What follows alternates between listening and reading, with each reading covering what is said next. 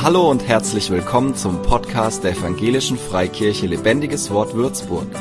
Mach dich bereit für ein neues Wort von Gott für dein Leben. Jetzt kommt die Möglichkeiten, das Reich Gottes zu fördern. Ein Korb geht durch. Hast du vergessen? Beinahe hätte euer Pastor euch um euren Segen beraubt denn es liegt ein Segen im Geben. Alles, was wir im Neuen Testament feiern, begann mit Geben. So sehr liebte Gott diese Welt, dass er gab. Und das war kein gefühlloses Geld, sondern das war das Leben seines Sohnes. Was für eine Investition. Aber eben unser Gott hat auch Ziele. Und ich möchte mit euch ein wunderschönes Ziel anschauen, denn wenn man hier auf dieser Erde äh, sich manchmal in Arbeit eingräbt, dann fehlt manchmal der Durchblick, wozu das alles und was kommt noch. Äh, unser Herr hat etwas Schönes hinterlassen. Ich lese den Text. Johannes 14 ab Vers 1. Euer Herz werde nicht bestürzt. Glaubt an Gott, glaubt auch an mich. Im Hause meines Vaters sind viele Wohnungen. Wenn es nicht so wäre, würde ich euch gesagt haben, ich gehe hin, euch eine Stätte zu bereiten. Und wenn ich hingehe und euch eine Stätte bereite, jetzt kommt's, so komme ich wieder und werde euch zu mir nehmen, damit auch ihr seid, wo ich bin. Merkt ihr, wie verlebt Jesus ist? Er öffnet seinen Plan und macht das so sympathisch, indem er ihnen, der ewige Herr, die Zukunft vorhersagt. Jetzt wissen wir, wohin die Reise geht. Ich hatte diesen Impuls bekommen, weil wir im Moment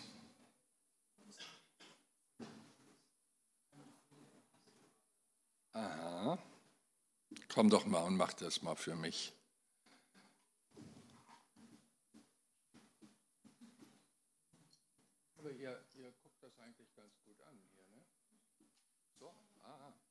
Ich habe nur den Lesemodus gehabt. Ne? Wir haben äh, zurzeit auch aus Amerika eine theologische Verquerung, dass äh, die Entrückung gar nicht stattfinden wird. Wir schauen uns mal ein paar Texte an, ob die richtig liegen. Was ist also hier äh, gesagt worden in diesem Text, den wir gelesen haben, dass Jesus seine Wiederkunft lehrt? Zweitens, wozu kommt er wieder? Um die Gläubigen in den Himmel zu holen. Und eben genau dieser Vorgang wird Entrückung genannt. Da entsteht natürlich eine Frage, hat sowas schon mal gegeben? Wir lieben ja die Empire, die Erfahrung, wir reifen gerne in die Geschichte zurück.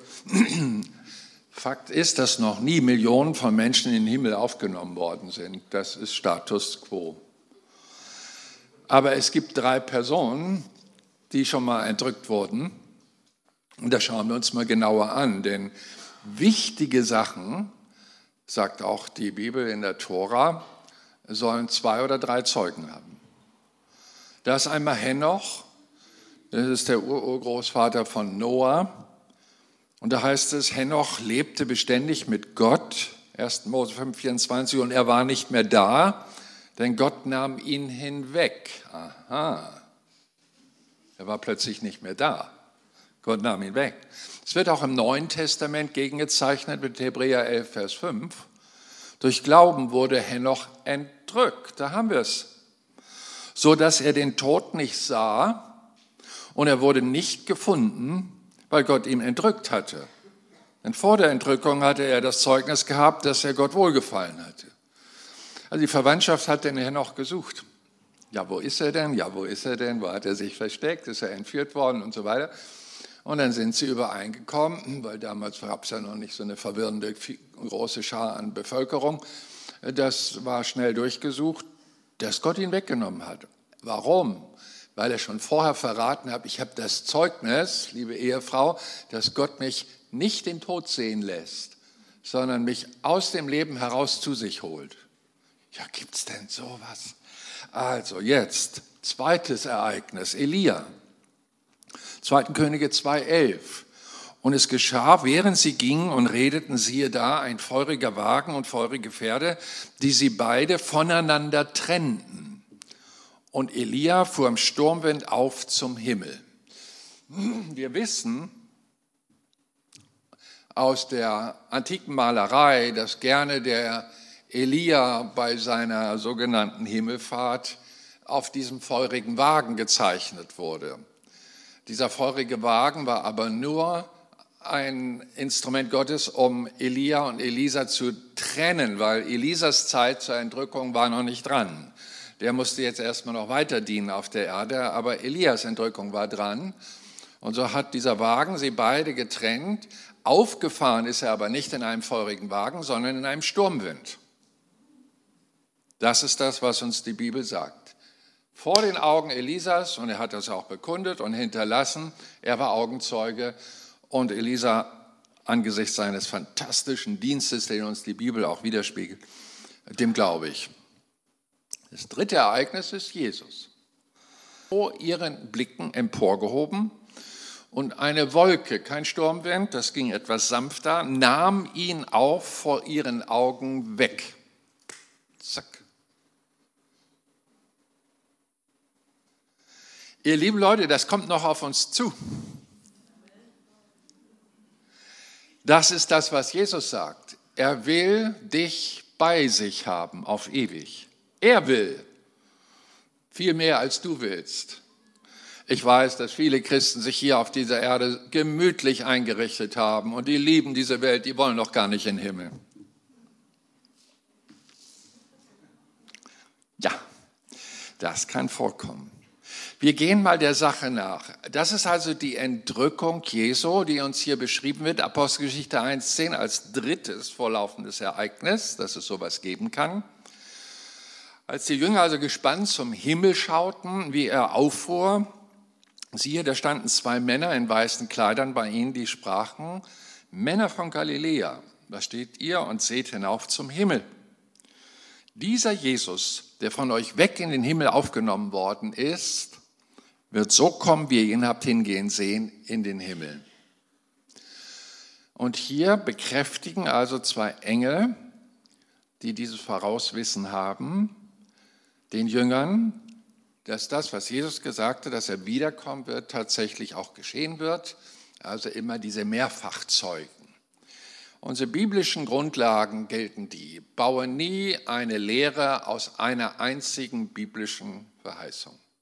Das ist ein homiletischer Grundsatz, dass wir darauf achten, dass das, was Gott wichtig ist, das hat er häufig gesagt. Seid ihr dabei? So, passt also auf. Ich weiß, damals ist mal unter Branham die Jesus-Only-Bewegung aufgestanden, weil in der Postgeschichte einmal steht, dass sie sich auf den Namen Jesu taufen ließen. Äh, und aus dieser einen Stelle hat er gesagt, wir sollen nicht taufen auf den Namen des Vaters, des Sohnes und des Geistes, sondern nur auf den Namen Jesus. Und das ist so typisch in der Kirchengeschichte, dass dann Leute mit Sonderoffenbarung kommen. Entrückung ist keine Sonderoffenbarung, hat genügend Belege. Und die füge ich euch zu, dass ihr als Lernende und Nachfolger Jesu in diesem Punkt ganz sicher seid. Wir lesen mal aus dem 2. Thessalonicher 2 ab Vers 2. Dass ihr euch bitteschön nicht so schnell in eurem Sinn erschüttern lasst, auch nicht erschrecken lasst, weder durch Geist, noch durch Wort, noch durch Brief, als seien sie von uns, als ob der Tag des Herrn da wäre. Worum geht's? Im Kontext dieser Aussage von Paulus hat er also Folgendes festgestellt. Er hat gesagt, also da sind Leute unterwegs, die behaupten, der Tag des Herrn ist die Entrückung, werden wir gleich noch weiterlesen, dass der Tag des Herrn, dass Jesus wiedergekommen ist, schon gewesen ist. So, das kann natürlich einige Leute erschrecken. Ups, ich war nicht dabei. Und denn sie kannten ja auch die Gleichnisse von Jesus, von den zehn, äh, zehn Jungfrauen, die Klugen, die Törichten. Lasst euch nicht erschrecken, weder durch Geist noch durch Wort, noch durch einen Brief. Also es gab Leute, die so geistprophetisch sowas verkündet, der Tag des Herrn war schon, beruhigt euch, der Herr ist noch mit uns und so weiter. und dann auch gesagt haben, dass sie das predigten, aber diese Lehre auch verkündeten durch Brief. Und zwar unter, wie sagt man, Synonym. Sie haben geschrieben, als sei es Paulus, der es schreibt. Die haben die Unterschrift gefälscht und haben diese Gemeinden, die durch die Lehre des Apostel Paulus gut fundiert waren, versucht zu irritieren. Als sei der Herr der Tag des Herrn schon gewesen, dass niemand euch auf irgendeine Weise verführe, denn dieser Tag, und jetzt es interessant, kommt nicht, die Entrückung, es sei denn, dass zuerst der Abfall komme.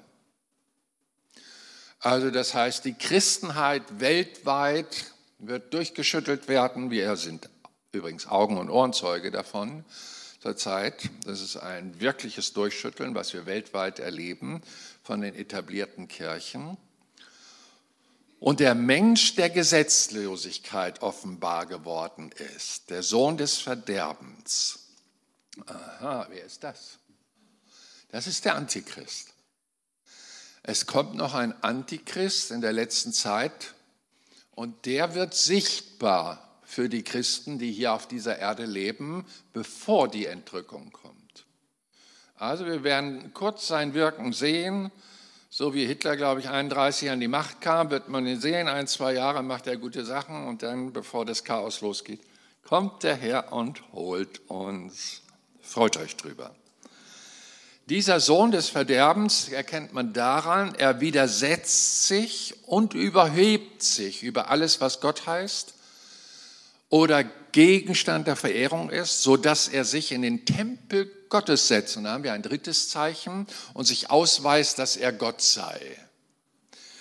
Wir wissen, dass die ultraorthodoxen Juden ja schon eine Grundsteinsalbung vorgenommen haben, als damals das Feuer in der Al-Aqsa-Moschee auf dem Tempelberg äh, gewesen ist und sie kein Löschwasser hatten. Haben sie dann gesagt, wir schenken euch Löschwasser äh, für eure muslimisches Gebäude und haben in Wirklichkeit unten archäologische Arbeiten durchgeführt, den Grundstein des Tempelbaus gefunden und den schon mal gesalbt. Also die, in der Wüste Negev wird äh, ein Prototyp bald gebaut, die baut Israel.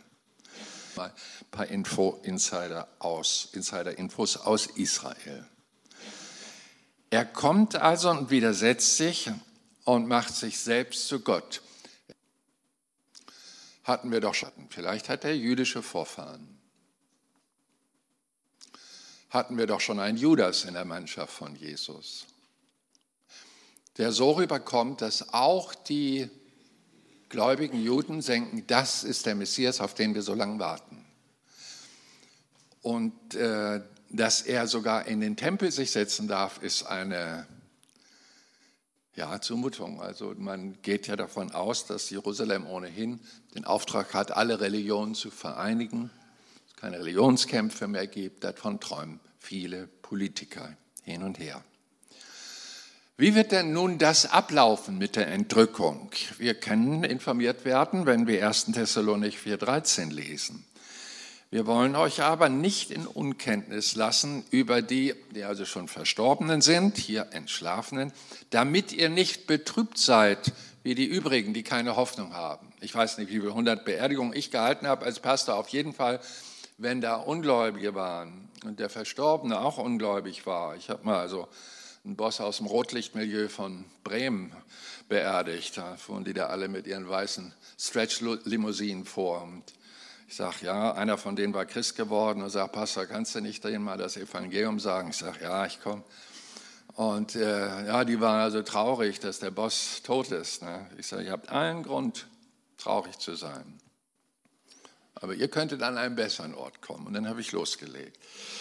Und ihr seht also, es gibt viel Trauer bei Menschen, weil wenn ein Mensch stirbt und man keine Hoffnung hat, ihn wiederzusehen, ist das tragisch. Aber die Bibel zeigt uns, dass Leute, die verstorben sind im Glauben an Jesus Christus, dass wir, die wir auch an Jesus glauben, tatsächlich mit denen zusammen ein Wiedersehen feiern.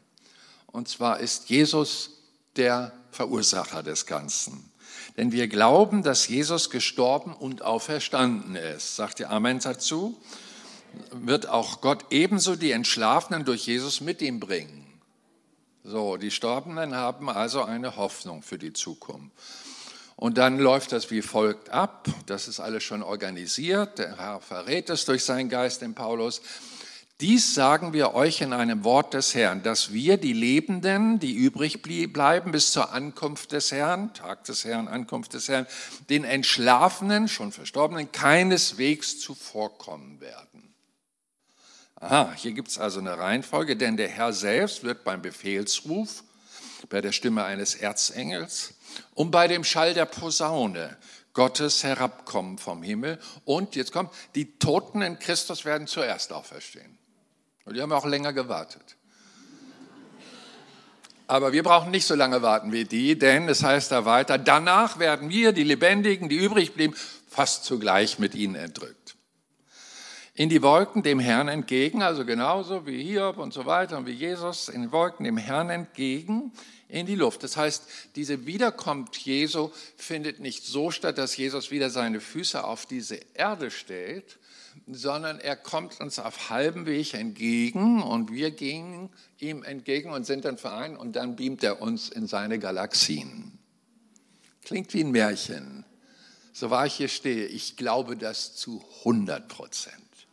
Es wird genau so ablaufen. Denn das Wort Gottes ist nicht mit Lügen behaftet.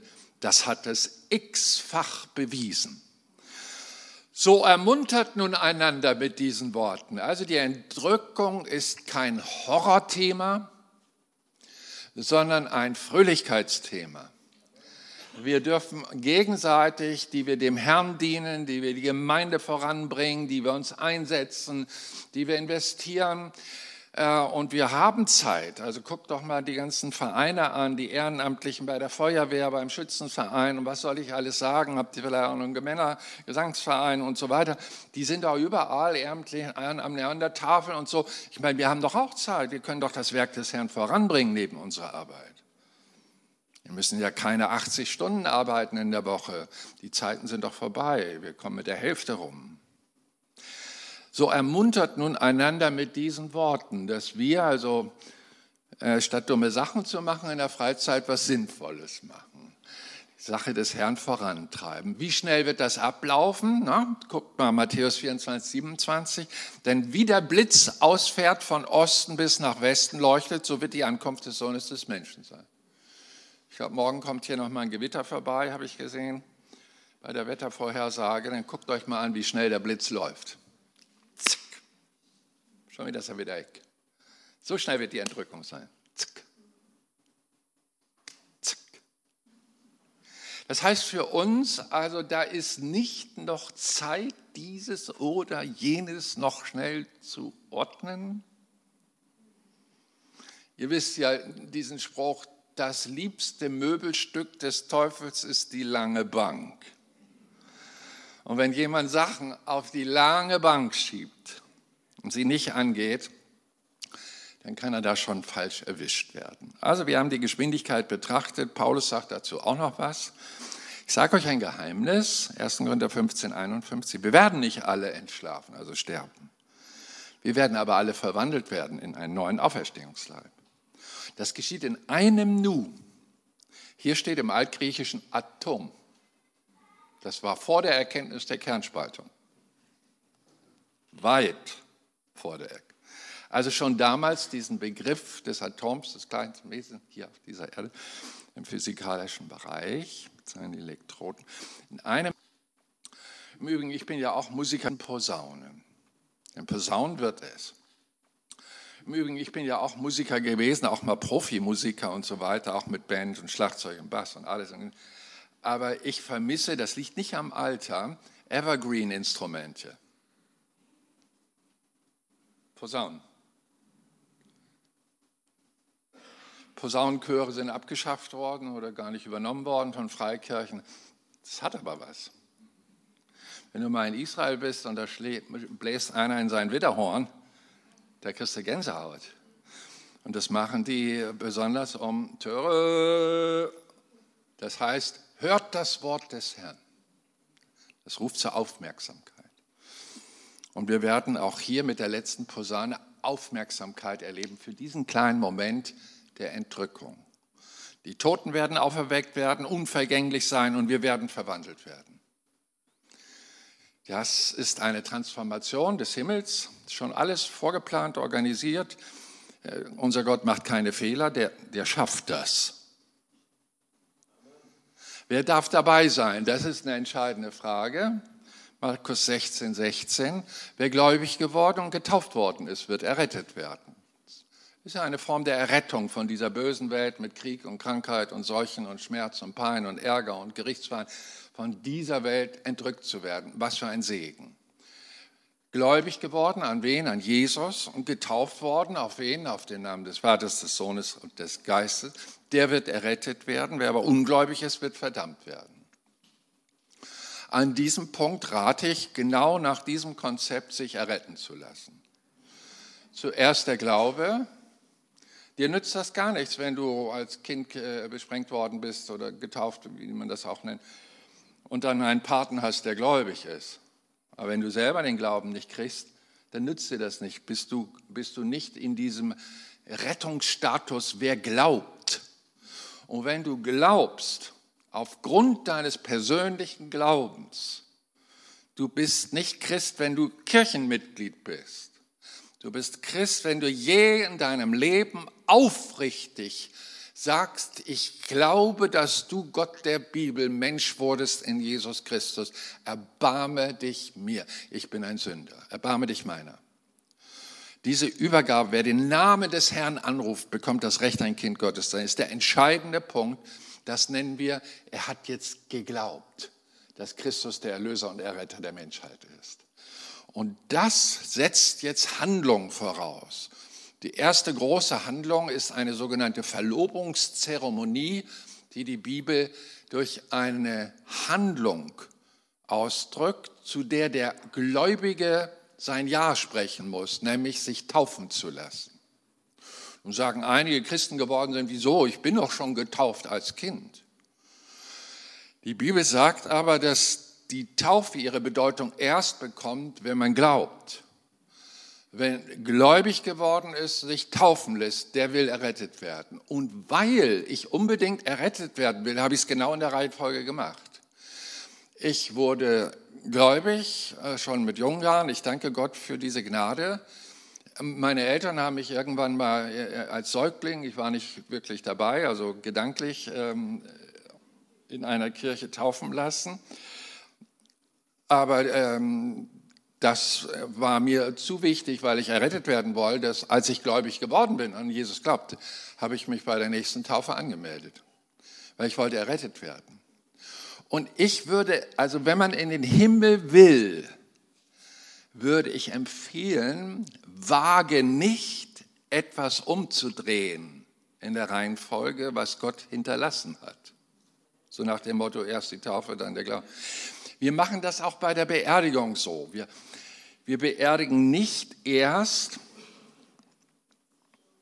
und dann stirbt er, sondern wir warten und lassen uns den Todesbescheid vom Arzt vorlegen und dann beerdigen wir. Es gibt einfach Reihenfolgen, die sollte man einhalten. Das empfehle ich sehr auch an diesem Punkt. Aufgrund deines Glaubens, dass Jesus dein Retter und Herr ist, lässt du dich taufen. Das ist auch ein Verlobungsbündnis mit dem, mit dem du ewig zusammen sein wirst. Auch die unsichtbare Welt der Finsternis kriegt das mit, dass du durch die Taufe auch unter einen Schutz kommst. Denn der Verlobte wird auf seine Verlobte aber, hallo, aufpassen, dass da kein anderer zwischenkommt. Und so ist unser Jesus auch verliebt in uns. Und wenn wir uns so echt für ihn entschieden haben. Es gibt ja genug lose Paare in unserer Zeit, die haben einfach Entscheidungsschwächen. Oder ihr Herz ist unbehandelt, sie Kraft der Liebe noch nicht spüren. Aber wenn man Jesus wirklich liebt, wird man tun, was er sagt. Und dann wird man errettet werden. Das ist doch schön. Also der Ungläubige kriegt dann nichts, ist auch nicht dabei. Wobei ungläubig, man muss das vom Hebräischen auch sehen, Asebaya, heißt ja einer, der Gott nicht ehrt. Ist ja gar nicht der Atheist, der auch. Einer, der Gott nicht ehrt. Wie ehrt man Gott? Nun, indem man Gott gegenüber auch Loyalität zeigt, ihm folgt. Wie ehrt man seinen König? Wie ehrt man seine Regierung? Wie ehrt man Vater und Mutter? Durch Loyalität.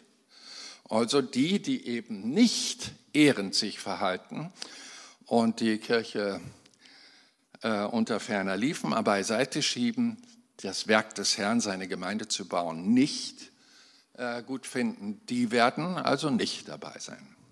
Es wird, Epheser 5, 27, dann eine Braut, da müssten wir Männer umdenken jetzt, weil wir ja alle, die schon verstorben sind als Christen und die noch leben als Christen, wir werden alle zu einer Braut. Es, es gibt kein, keine Geschlechtlichkeit mehr im Himmel. Da sind wir also gendermäßig neutral, wenn ihr das so unbedingt haben wollt. Und dann sind wir in der Ewigkeit bei Gott, bei Jesus. Und die Riesenschar derer, die an Jesus Christus glauben, bilden quasi die Verliebte äh, unseres Herrn Jesus Christus. Was wird da genau ablaufen? Die Gemeinde soll also ohne Flecken und Runzeln sein. Genug Traugespräche hinter mir als Pastor und es ist immer hochinteressant, wie denn gerade vor der Trauung nochmal eine Herpes-Sache auftaucht äh, bei der Braut vor Aufregung und warum auch immer. Aber sie versuchen alle, sich kosmetisch so rauszuputzen, dass sie optimal aussehen bei dem Tag der Trauung. Und das macht doch auch Sinn, dass jeder sich von seiner schönsten Seite zeigt. Guck doch mal hier, der Herr hat doch auch Geschmack. Und er möchte auch eine Braut haben, die hübsch ist.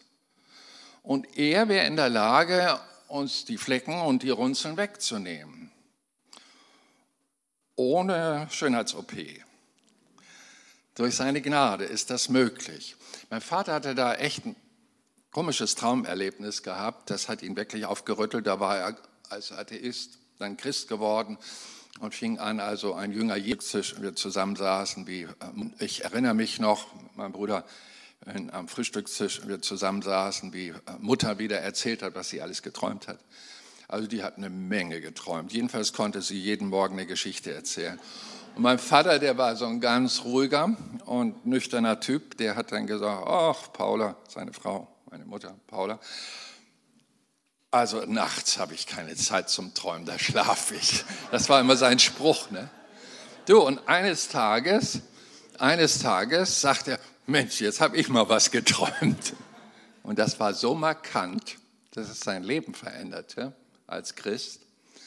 Und zwar sagte ich war, lag im Bett in diesem Traum, das war so real, plötzlich holt, hob mich eine unsichtbare Kraft und ich fuhr durch das Dach des Hauses durch, hinein in die Herrlichkeit und ich sah Jesus, das ist ein großes Licht und ich spürte den tiefen Wunsch, da will ich hin, da will ich hin und guckte mich um und überall waren Menschen in dieser Luft und auch nach oben gebeamt, sag ich mal.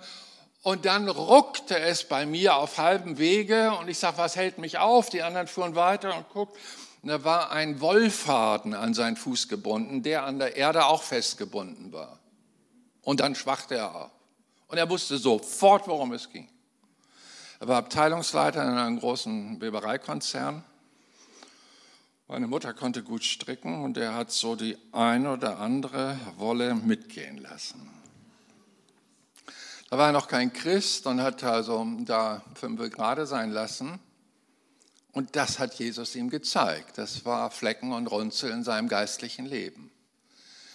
Und der war sowas von konsequent. Der hat sich also hingesetzt, hat eine Liste gemacht von der ganzen Wolle. Er wusste ja, wie viele Pullis meine Mutter gestrickt hat und so weiter. Konnte die Farbe auch bestimmen und alles und auch die Anteile in den Gramm und so weiter. Er hat das ausgerechnet mit Zinseszins und allem. Hat es ein Kuvert getan, hat sich beim Chef angemeldet, wohl wissend, dass er jetzt entlassen wird. Aber er wollte seine Flecken und Runzeln loswerden. Und war vor dem Chef und sagte, Chef, ich äh, muss Abbitte tun. Ich habe geklaut. Ich habe dieser Firma etwas entwendet, ohne es zu bezahlen. Ich habe es ausgerechnet, ich habe eine Liste gemacht. Ich habe auch das Geld reingelegt samt Zinseszins. Ich muss mich tief entschuldigen, dass ich das getan habe. Bin auch bereit, die Konsequenz einer Entlassung zu ertragen. Er wurde nicht entlassen, der Chef nahm die Entschuldigung an, ließ ihn aber zwei Wochen schmoren, bis er die Antwort gab. Äh, und mein Vater war sauber. Er wollte auch unbedingt dabei sein. Das war auch bei Zachäus so, als Jesus in sein Leben kam, der ist ja quasi durch Fremdquellen reich geworden. Das Erste, was er tat, aufgrund der Liebe zu Jesus, war, diese ungerechten Gelder, die in sein Haus gekommen sind, wieder zurückzubringen. Und ja, auch reichlich, also vierfach, sagt er, bringe ich das zurück.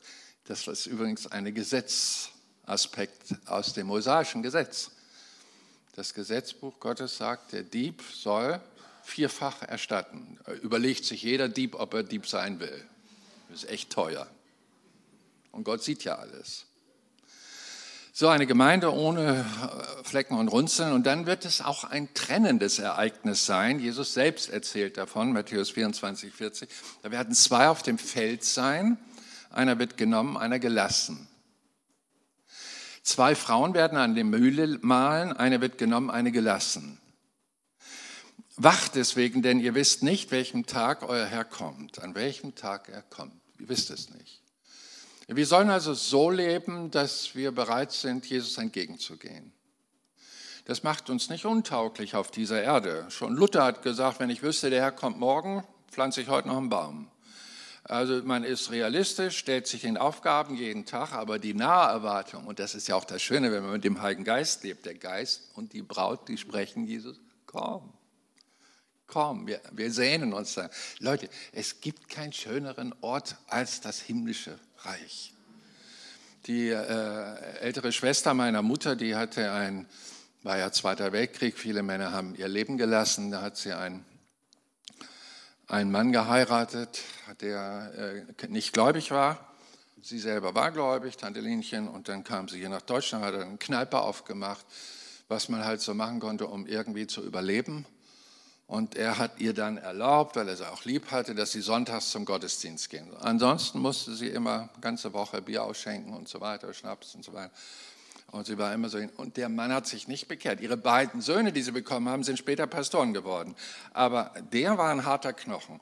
Und dann ist er krebskrank geworden, so Ende 70 war er und lag im Krankenhaus und hatte dann auch eine Komaphase. Und sie Tag und Nacht bei ihm, weil der Arzt sagt, es geht zu Ende. Und dann wacht er aus dem Koma auf, war das morgens um fünf und sagt, Lenchen, ich war im Himmel. Straßen aus Gold, da beschrieb er das. Ich würde mein Leben lang auf Knien rutschen, um dahin zu kommen.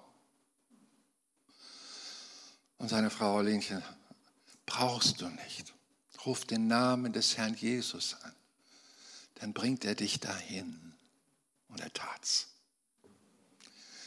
Über 50 Jahre verheiratet mit einem ungläubigen Mann, was für ein langer Weg. Wie viel Pein. Das geistliche Leben konnten sie nicht teilen in der Ehe. Konnten nicht an einem Joch ziehen. War immer ein Stress. Aber diese Dame hat gebetet, gebetet, gebetet, gebetet, ihrem Mann gedient, sich ihm untergeordnet und letztendlich ihm dieses Erlebnis eröffnet. Ist doch stark.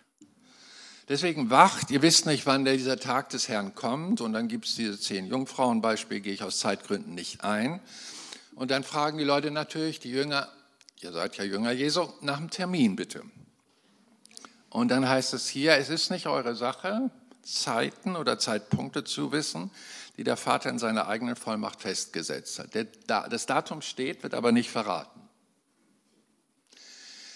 Äh, wenn man jetzt in die Endzeitstudien reingeht, übrigens habe ich da nachher noch für fünf Minuten meinen CD-Koffer mit, wenn da das Thema Endzeit noch ist, empfehle ich euch, geht rund zehn Stunden, aber dann werdet ihr sattelfest als Jünger Jesu und lasst euch nicht irritieren in dieser letzten Zeit. Unser Herr regiert. Ist nicht eure Sache, Zeiten und Zeitpunkte zu wissen, aber Jesus gibt jede Menge Zeichen. Und wir leben in der letzten Zeit Warum?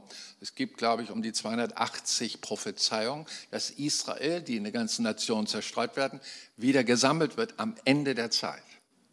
Und das ist 1948 geschehen. Wir sind seitdem in der sogenannten Spitzenendzeit. Dann werden einige Ereignisse kommen. Wir werden den Antichristen kurz sehen mit seiner Wirkung. Der Tempel auf dem Tempelberg wird gebaut. Wie das läuft, keine Ahnung. Denn der, der Felsendom ist ja ein muslimisches Bauwerk, das Weltkulturerbe. Also bin ich gespannt. Da einer ein Bömmchen zündet. Ist nicht eure Sache, Zeiten und Zeitpunkte zu wissen. Jedenfalls gucke ich hin auf den Timpelberg und ich gucke unter den Politikern, wer steht da auf wie eine Kerze und fängt an, das Volk zu beeindrucken. Was, ist, was kommt danach? Natürlich, ist doch spannend. Was erwartet uns? Wir werden ein Hochzeitsfest erleben. Ich war auch auf verschiedenen Hochzeiten. Irgendwann habe ich das beendet, gesagt, Leute, ich bin nicht da, um zu feiern hier eine Hochzeit nach der anderen. Ich muss was Wichtigeres tun. Aber mir fiel auf, dass die Hochzeitsfeiern immer kürzer werden.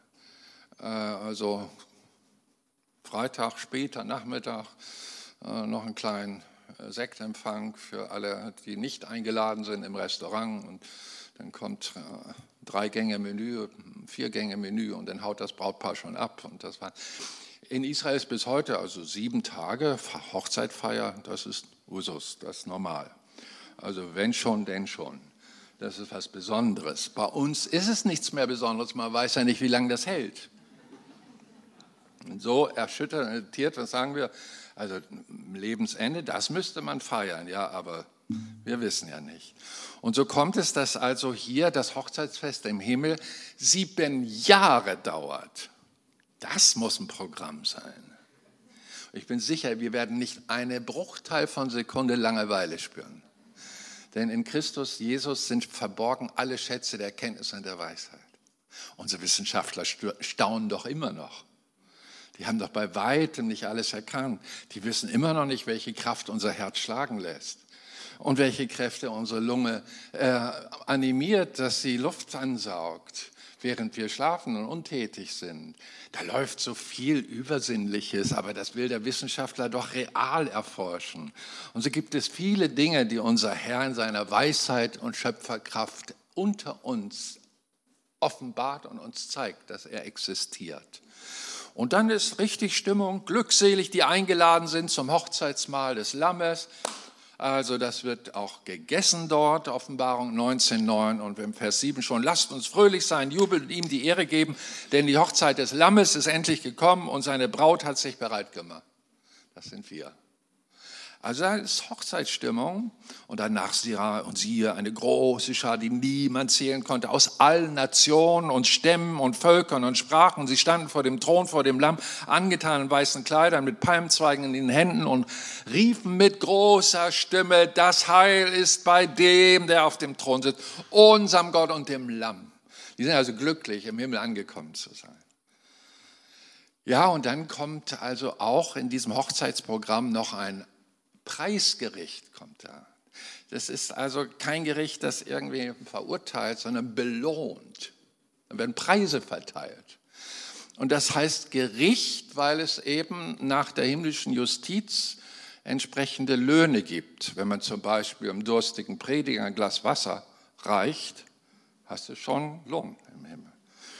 Bibel sagt nicht wie viel, aber es sagt, es wird dir belohnt im Himmel. Und so gibt es wahrscheinlich verschiedenste Sachen. Nur sollten wir, und da bin ich wahrscheinlich arm dran, nicht so viel drüber reden, was der Herr alles durch uns getan hat. Denn wenn du der linken Hand äh, dann auch verrätst, was die rechte getan hat, stehst du dumm, da ist der Lohn dahin. Ja, ich trag's mit Fassung. Siehe, ich komme bald und mein Lohn mit mir, um einem jeden zu vergelten oder zu geben, wie sein Werk ist. So, wenn du hier sitzt und fühlst Verdammung, ich habe eine gute Nachricht, das können wir heute ändern. Du kannst heute mit Jesus Christus eine Verbindung eingehen, die ewig halten wird.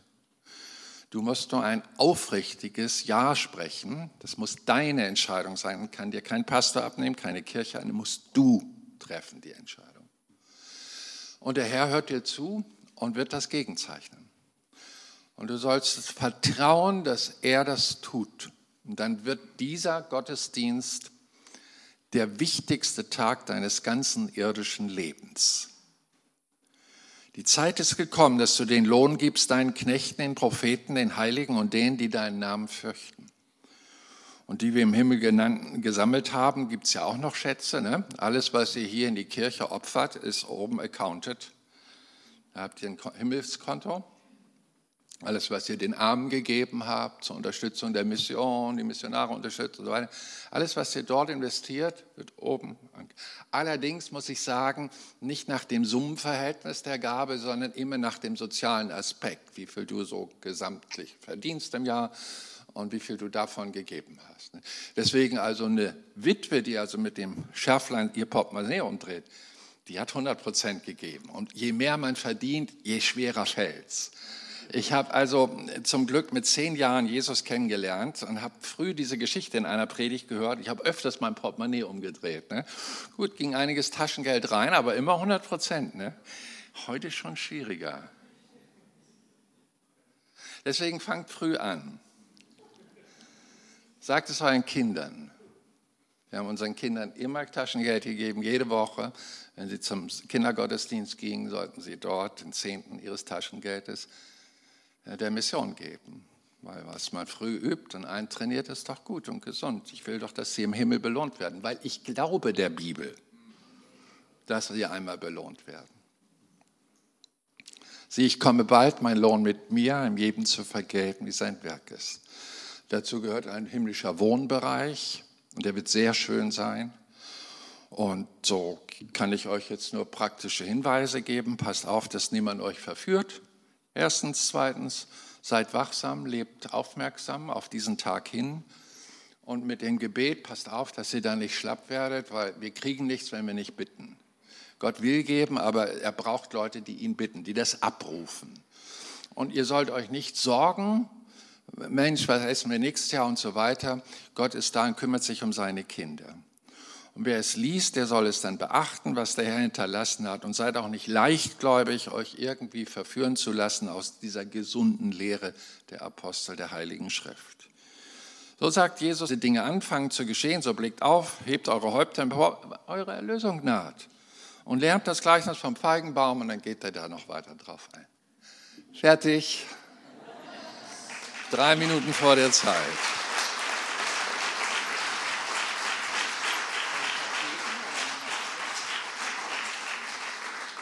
Pastor sagt, ich soll noch beten. Wenn ihr mögt, könnt ihr aufstehen.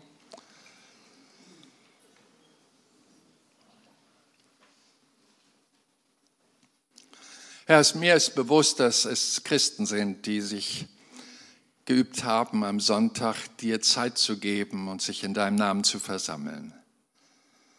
Aber wenn hier nur einer ist, der unsicher ist, ob er an diese Entrückung glauben kann und will, an dich glauben kann und will, der unsicher ist, ob er dabei ist, du kannst ihn doch beschenken an diesem Morgen. Du bist doch nicht gekommen, um die Menschen auf dieser Erde zu richten. Du bist gekommen, um zu retten, zu helfen. Und so bitte ich dich, dass du rettest und hilfst und während wir so unsere Augen geschlossen haben im Gebet, stelle ich eine seelsorgerliche Frage. Ist jemand hier, der sagt, Pastor, bet für mich? Ich bin unsicher.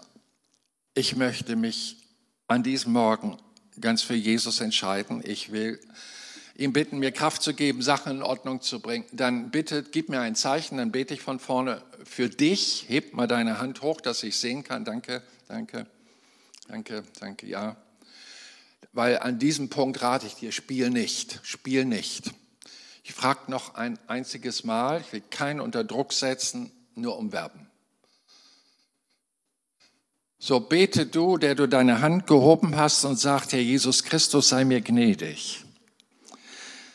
Ich habe Fehler gemacht, Sünde ist in mein Leben gekommen. Ich möchte doch mit dir auf ewig zusammen sein. So glaube ich an dich und gib mir Kraft, ein Leben, mein Leben zu ordnen. Gib mir Kraft, mit dir zusammen zu gehen auf dieser Erde, bis wir uns ewig sehen. Ich möchte bei dir sein und ich befehle dir mein Leben an. Kümmer dich um mich, lenke und führe mich. Ich vertraue dir und deswegen sage ich, Amen, so ist das jetzt.